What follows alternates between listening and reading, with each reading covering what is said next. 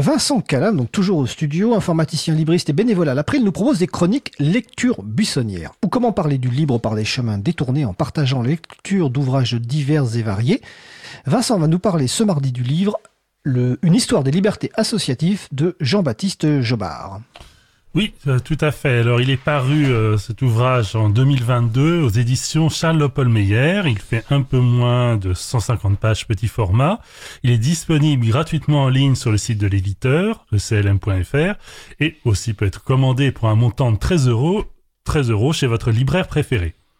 Alors, avant d'aborder le, le, sujet de l'ouvrage, faut préciser que l'auteur, Jean-Baptiste Jobard, est coordinateur du collectif des associations citoyennes. Vous retrouverez les liens sur la page de l'émission.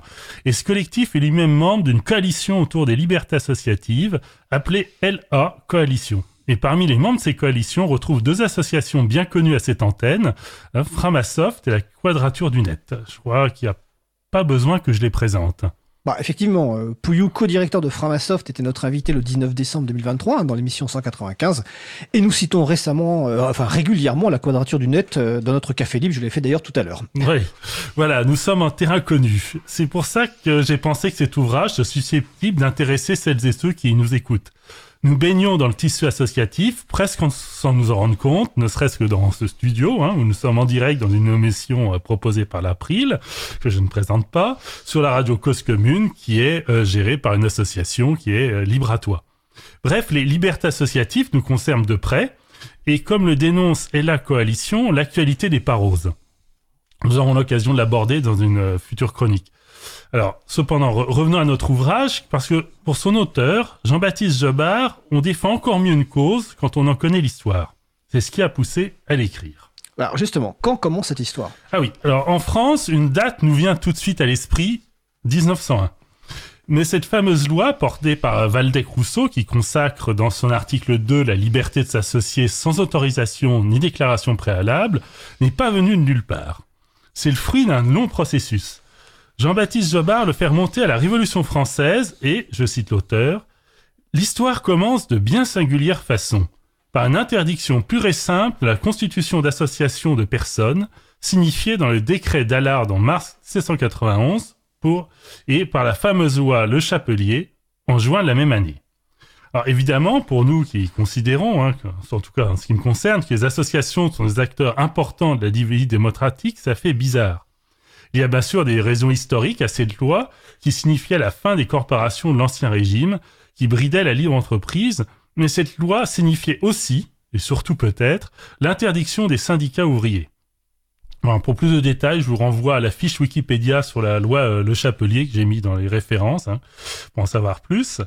Alors, les régimes suivants ont quelque peu allégé la loi, mais pour ces régimes autoritaires, que soit l'Empire ou la Restauration, de l'association à l'agitation, il n'y a qu'un pas, et on sait que l'agitation conduit à la sédition. Bon, il faut dire que la période n'a pas été avare en société secrète conspirant contre les régimes réactionnaires partout en Europe. Alors, l'illégalité n'a heureusement pas empêché la montée en puissance de l'associationnisme tout au long de la première moitié du XXe siècle, car c'était tout simplement une question de survie.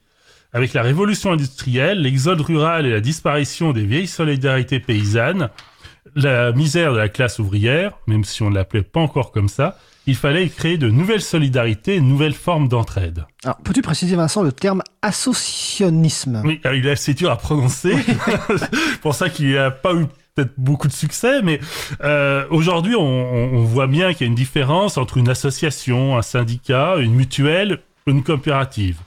Ce ne sont pas les mêmes statuts et les mêmes objectifs. À l'époque, aucun de ces statuts n'existait, et l'association était illégale, même si tolérée. L'associationnisme est un terme un peu générique pour désigner toutes ces initiatives. C'est, entre guillemets, proto-association pour reprendre une expression proposée dans l'ouvrage. Bien sûr, du fait de la misère, ces proto-associations avaient une grande majorité un but économique. L'heure n'était pas encore à l'association sportive ou d'animation culturelle ou à la défense du logiciel libre. Mais nous sommes les héritiers de ce bouillonnement de l'associationnisme. Vient après, euh, vient ensuite la révolution de 1848, pour lequel d'ailleurs l'auteur a une affection toute particulière, qui voit dans un premier temps le triomphe de l'associationnisme, avec la proclamation du droit d'association dès les premiers jours de la Deuxième République, le 24 février. Malheureusement, le mouvement est réprimé dans le sang lors des journées de juin 1848, lorsque les ouvriers se soulèvent contre la fermeture des ateliers nationaux, et c'en est fini de l'espoir de la République sociale. Si la liberté d'association demeure de la Constitution de la Deuxième République, le Second Empire pointe très rapidement le bout de son nez et met fin à la récréation, récréation en soumettant toute création en autorisation préfectorale. Les grèves sont sonnées, cependant, elles attendent la Troisième République pour germer. Et comme le temps est court, je vous propose de m'arrêter là pour aujourd'hui, de vous parler de la suite dans ma prochaine chronique.